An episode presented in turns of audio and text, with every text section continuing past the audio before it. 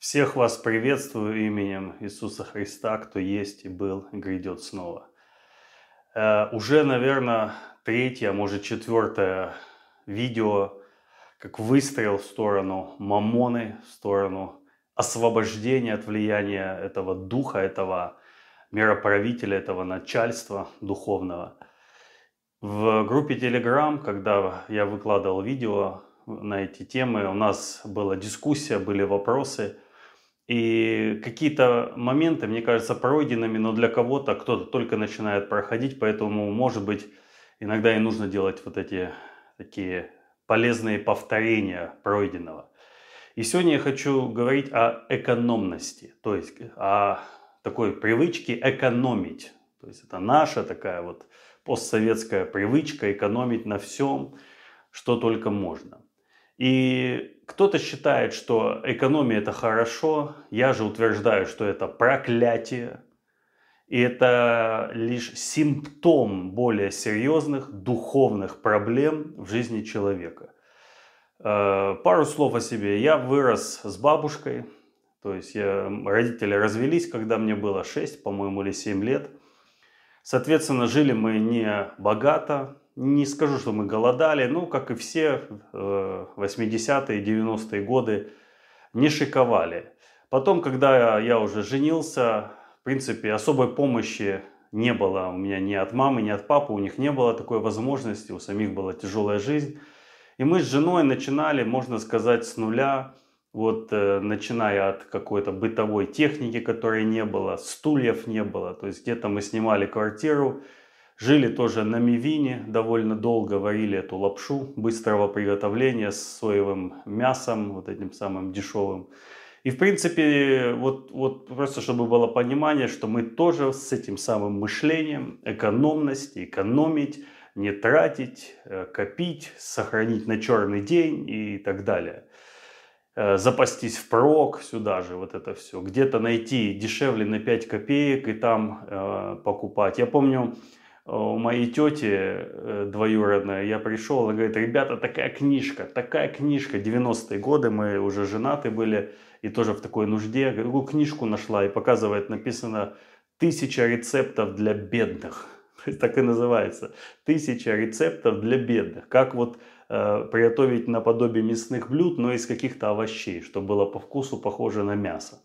И она была такая счастливая, что наконец-то она может экономить на всем на приготовлении. Так вот, чтобы не рассусоливать долго, я скажу одно, что экономия – это результат проклятия.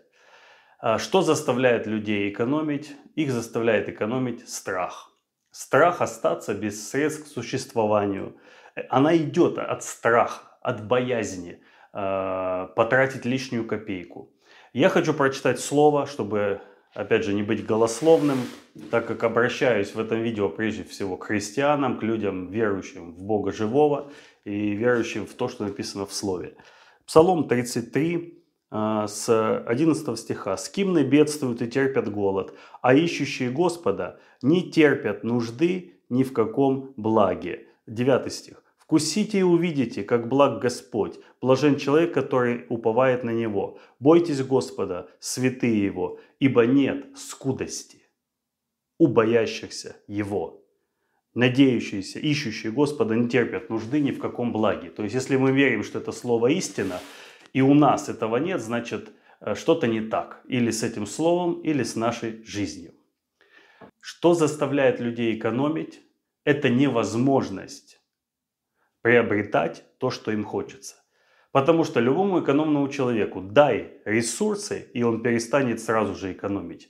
То есть люди экономят не из-за того, что это правильно, а из-за того, что нужда заставляет это делать. Из-за того, что возможности нет купить то, что тебе хочется. Поэтому вместо э, куска мяса ты покупаешь 10 пачек мивины. И на несколько дней вы варите супчики и живете на них. Все это проходили мы. И с этим вот мышлением экономным мышлением, экономить на всем. Я к Богу и пришел. И потребовались э, годы, годы, чтобы сломать эту твердыню э, в моей голове. В чем проблема? Проблема не в том, что человек экономит. Я сейчас говорю, что есть и другая обочина, это транжирить, расточать, то есть э, про, прожигать финансы глупо и бессмысленно. Не об этом речь. Речь о том, что экономия в жизни человека – это признак духовной проблемы. И это отражается и на служении Богу, и на вере, доверии и уповании на Бога, и на отношениях друг с другом, и на отношениях с самим Богом, и на отношениях с самим собой. То есть эта экономность, она проявится во всех аспектах жизни. Я заметил, что как только в моей жизни была побеждена эта твердыня, а она, забегая вперед, хочу сказать, в голове, в мышлении, когда ты говоришь, я не могу себе этого позволить, я никогда не буду это иметь, я не смогу никогда это приобрести, я не смогу поехать, я не смогу это, я не могу, у меня нет средств. Когда эта твердыня вот здесь была сломлена прежде всего, меня не засыпало деньгами с неба, но я заметил, что и мое служение изменилось в глубину, в широту, в высоту и в долготу. То есть мои отношения с людьми изменились, то есть изменилась вся моя жизнь. Поэтому экономия – это лишь показатель, симптом глубокой духовной проблемы. И как вот здесь написано, что ищущие Господа, да, ищущие Господа э, не терпят нужды ни в каком благи, боящиеся Господа. А, нет скудости. То есть у боящихся Господа не должно быть скудости, а скудость и скупость, они очень рядом. Экономность делает человека скупым. Написано, иной щедро, э, э, сыпет щедро и ему еще прибавляется, а другой сверх меры бережлив, однако же беднеет. И скажите мне, э, помогла ли кому-то экономность разбогатеть?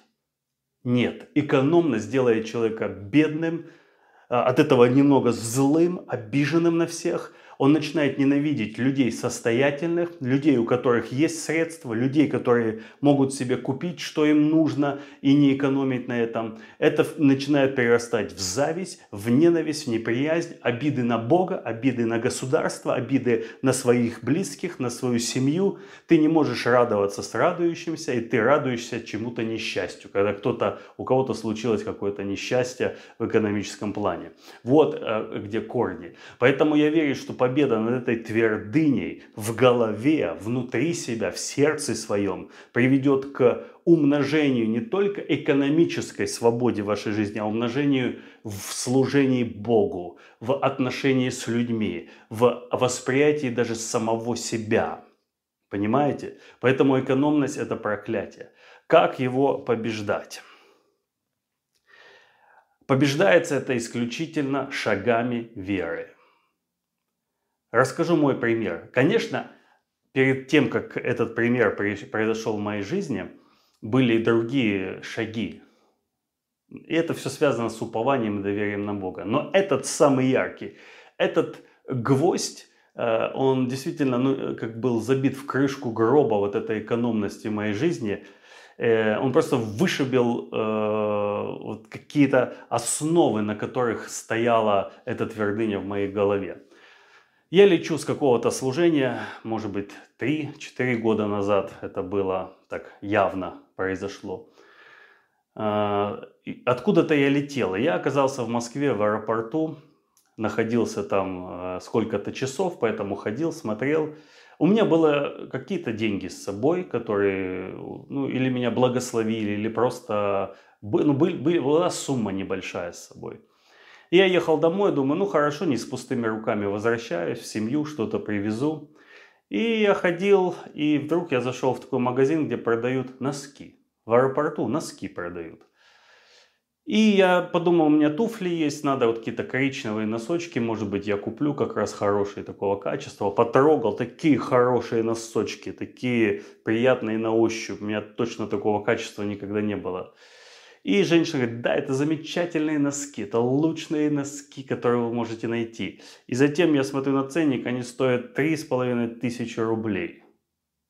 Три с половиной тысячи рублей. Носки. Не мешок носок или носков, извините, если неправильно говорю, а одна пара, одна пара носки, три с половиной тысячи. Я говорю, спасибо, и пошел дальше. Конечно, подальше, подальше от этого магазина надо было идти. Потому что эта твердыня во мне сказала, вот тебе. Не расстраивайтесь на дулю. Я ее сейчас показываю жабе. А, и я пошел ходить, и я слышу, как Господь четко и ясно говорит мне, сын мой, иди и купи себе эти носки. И эта твердыня во мне начала отвечать Богу, ты что, совсем с ума сошел? Богач какой-то нашелся, мажор нашелся, олигарх.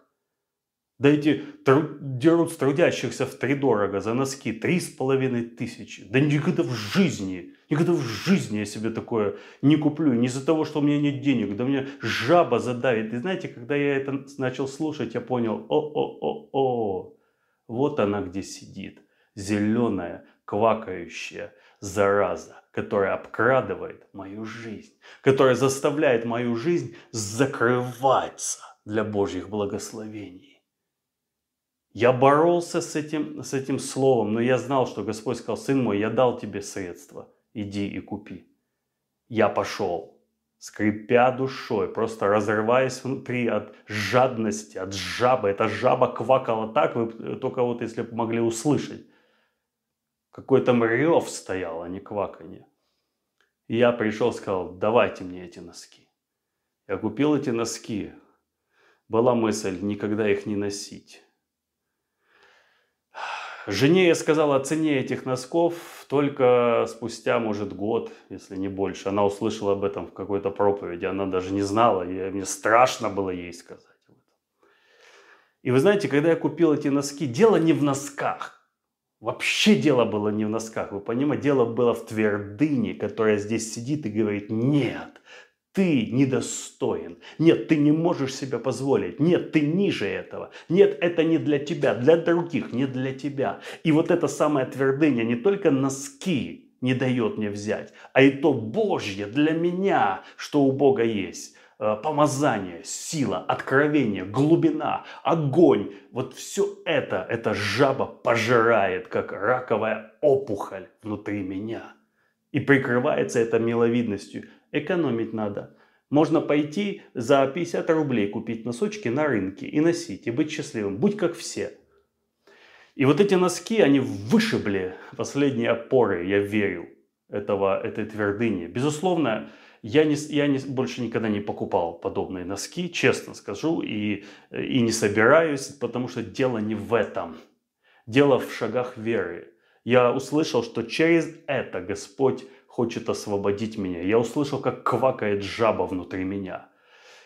И э, на сегодняшний день я могу сказать, что вот с тех пор не только э, мозги мои освободились, наша жизнь освободилась от вот этой вот экономии на всем. Это не значит, что, еще раз повторю, мы транжирим, там, жрем икру ложками и на курорты ездим. Да дело не в этом. Дело в том, чтобы жить в свободе от страха, не, тряс, не трясущимися руками открывать э, платежки, э, у боящихся, боящихся Господа, не, как написано, не терпят нужды ни в каком благе. Поэтому, возможно, вам тоже Господь скажет что-то сделать. Будет страшно, больно, неприятно. Вы знаете, пока вот еще у, одна черта а, – все мерить «Жигулями». То есть сколько можно «Жигулей» купить на эту сумму. До, да это же машину можно было купить. Вот пока вы меряете все «Жигулями», носками, какими-то мешками картошек, вы будете находиться в постоянной нужде. Э, стоит также добавить сюда что одна из причин держащих людей в экономии – это долги. Если человек живет с кредитами и долгами, безусловно, он будет экономить на всем, чтобы отдавать этот долг, этот кредит, выплачивать эти ипотеки, э, боясь, что если я сейчас что-то куплю, я потом не смогу заплатить. Поэтому не лезьте в долги. Должник делается рабом взаимодавства. Точка. Об этом написано. Это духовный принцип чем бы он не был мотивирован, чем бы он не был а, оправдан. Должник, это не значит, что это э, конец света и конец жизни. Нет, вы можете жить в рабстве экономическом. Это ваш выбор. Это ваш выбор. Потому что что такое кредиты и залоги? Это обогащать себя не своим. Это когда вы берете то, что не ваше, и обогащаетесь как бы, но это ведет к проклятию. И одно из э, проявлений – это экономия на всем. Возможно, со свободными мышлениями, со свободными мозгами, кредиты, ипотеки, все это может иметь место в жизни верующего человека. Но пока человек не свободен здесь, э, кредит – это вот удавка на шею, это кандалы просто на руках э, и на ногах веры. Вот такой вот история, такое вот делюсь свидетельством. Опять же, мы, мы как семья, мы не живем в какой-то роскоши, мы не ходим там в, со слугами, э, не ездим на каких-то дорогущих автомобилях, но ушел, ушел страх перед мамоной ушла вот эта жаба, вот эта квакающая тварь, которая держала э, вот так вот тебя и не давала тебе Э, наслаждаться, наслаждаться э, благословениями Божьими. Сегодня я свидетельствую, что не имею никакой нужды, хотя я не работаю на обычной работе, но у меня нет никакой нужды просить ни у кого денег. Господь сам направляет в мою жизнь потоки из источников, которых я даже не знал, через людей, через которые, с которыми я знаком, через людей, которых я никогда не видел и не понимаю, как это э, может соединиться, но Бог открывает эти источники, и люди высвобождают